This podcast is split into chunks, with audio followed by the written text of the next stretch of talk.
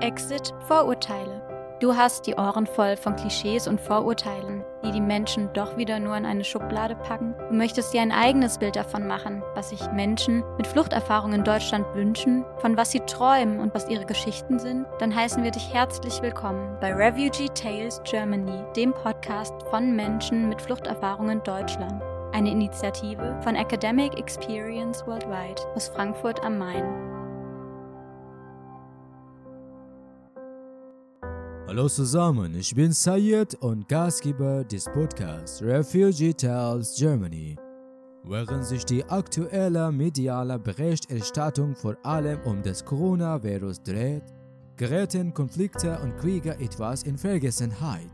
Es kann ein wenig schwierig sein, sich daran zu erinnern, dass der Krieg in Syrien seit 2011 andauert. Durch den langwierigen Krieg wurden bisher Hunderttausende getötet und mehr als eine Million syrischer Kriegsflüchtlinge sind nach Europa gekommen, die meisten jedoch in den angrenzenden Ländern Türkei, Lebanon und Jordanien. Der Gast meines heutigen Podcasts ist Ayub al-Hussein aus Syrien. Er studiert erfolgreich an der Technischen Universität Darmstadt.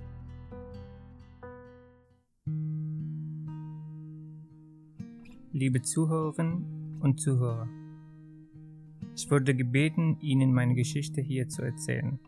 Es hat mich sehr gefreut und finde ich gut, dass nicht nur über Geflüchteten geredet wird, sondern Ihnen selbst auch die Gelegenheit gibt, Ihre Geschichte zu erzählen. Mein Name ist Ayub Al-Hussein, bin 28 Jahre alt, geboren in Hama und das liegt in der Mitte von Syrien. Dort bin ich aufgewachsen und in 2009 habe ich das Abitur gemacht. Im Anschluss habe ich zehn Semester dann Bauingenieur studiert. Ende 2015 bin ich als Geflüchteter nach Deutschland äh, gekommen und dann wurde mir immer wieder zwei Fragen gestellt und zwar, warum bist du nach Deutschland geflüchtet und wie lebst du eigentlich in Deutschland? Auch viele andere witzige Fragen wie zum Beispiel, habt ihr Straßen und Ampel in Syrien? Und was habt ihr in Syrien gegessen? Und solche Fragen. Ich werde versuchen, in dieser Gelegenheit die ersten beiden Fragen zu beantworten. Für mich hätte es keinen Grund gegeben, mein Land zu verlassen, wenn der Krieg 2011 in Syrien nicht ausgebrochen wäre, der bis heute noch andauert. Zunächst erlaube ich mir, dich auf eine kleine Zeitreise mitzunehmen zurück zu Anfang des arabischen Frühlings, der Ende 2010 in Tunesien begann. In dieser Zeit begann für mich auch das erste Jahr im Studium im Bauingenieur. Mit Beginn des Studiums und den neuen gesellschaftlichen Perspektiven sind auch neue Hoffnungen zu Demokratie und Freiheit geboren. Es war ein schwieriger Geburt nach 40 Jahren unter Assad-Regime. Assad wurde im Jahr 2000 Nachfolger seines diktatorischen Vaters und Kriegsverbrecher Hafiz al-Assad im Amt des Präsidenten. Parlament und Parteien waren nur als Mittel in der Hand des Regimes und seine Geheimdienste etwa wie damals in der DDR-Zeit, weil sie gar keine Macht ähm, im Regime haben. Vor dem Widerstand gegen Assad habe ich mich deshalb natürlich sofort eingesetzt und mitgewirkt. Die Demo bei uns waren immer freitags, aber sahen leider ganz anders als bei Fridays for Future. Es gab immer Opfer, Verletzte und Häftlinge.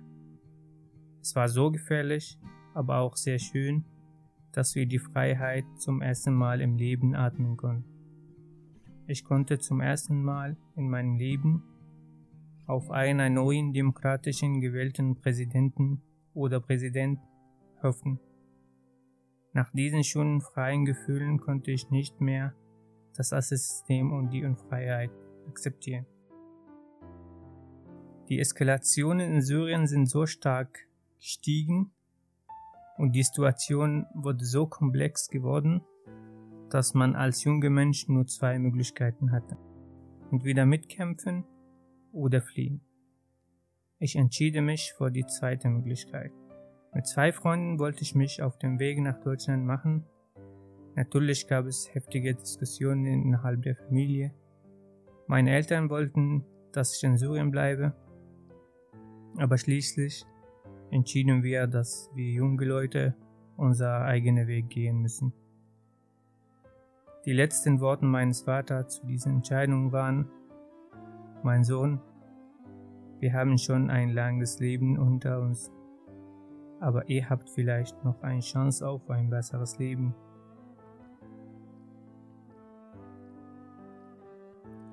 Der Fluchtweg war auch sehr lang, kalt, gefährlich. Es ist einfach schrecklich. Mein Weg führte mich durch die Türkei, über die Balkenroute.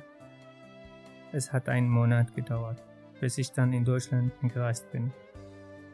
Unterwegs wurden wir mehrmals überfallen und betrogen.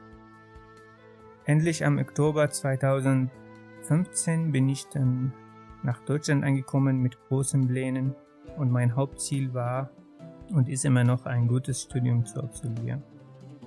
Die erste Aufnahme in Deutschland war in Saarbrücken in Saarland. Wir sind in einem Flüchtlingscamp untergebracht worden und nach zwei Tagen bin ich allein nach Trier und meine Freunde woanders geschickt worden. Das Camp in Trier war überlastet und total überfüllt. Deswegen mussten wir ein paar Tage auch neben den Gebäuden und sogar im Garten schlafen. Dann wurde ich in einem anderes Camp, auch in Rheinland-Pfalz, in einem Dorf, ähm, das heißt Kerzenheim, geschickt, wo niemand lebt. Dort waren die Lebensbedingungen unter Null.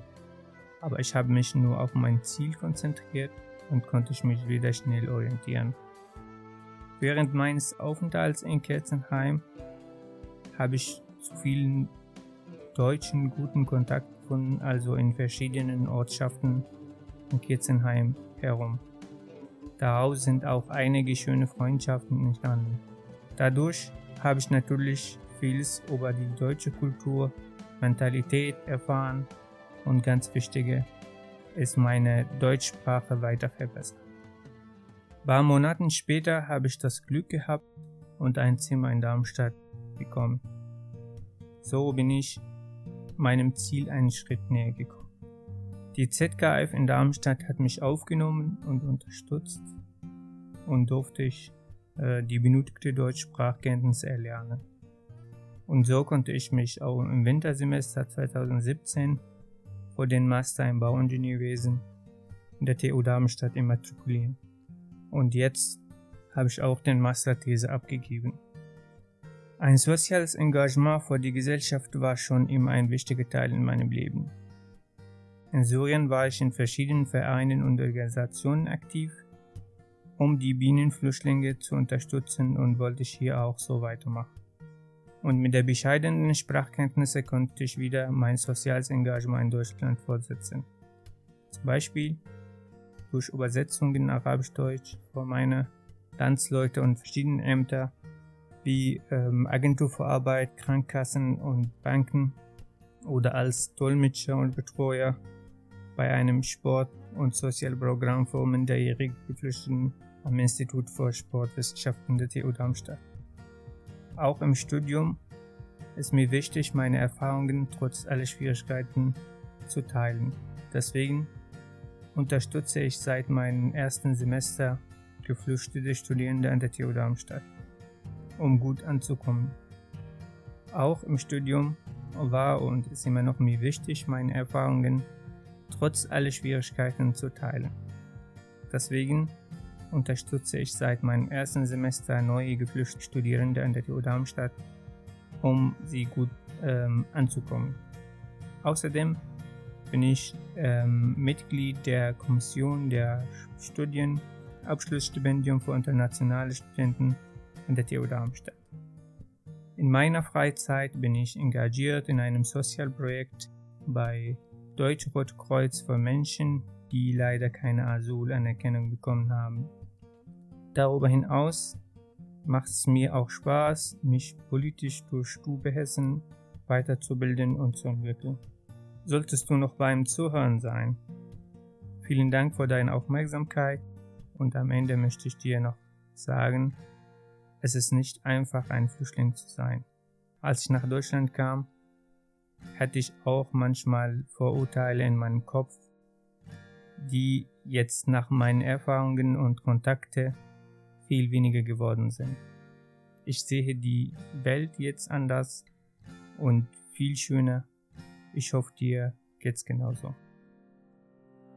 Das war eine Episode aus dem Podcast Refugee Tales Germany. Einmal im Monat hörst du Geschichten von geflüchteten Menschen in Deutschland.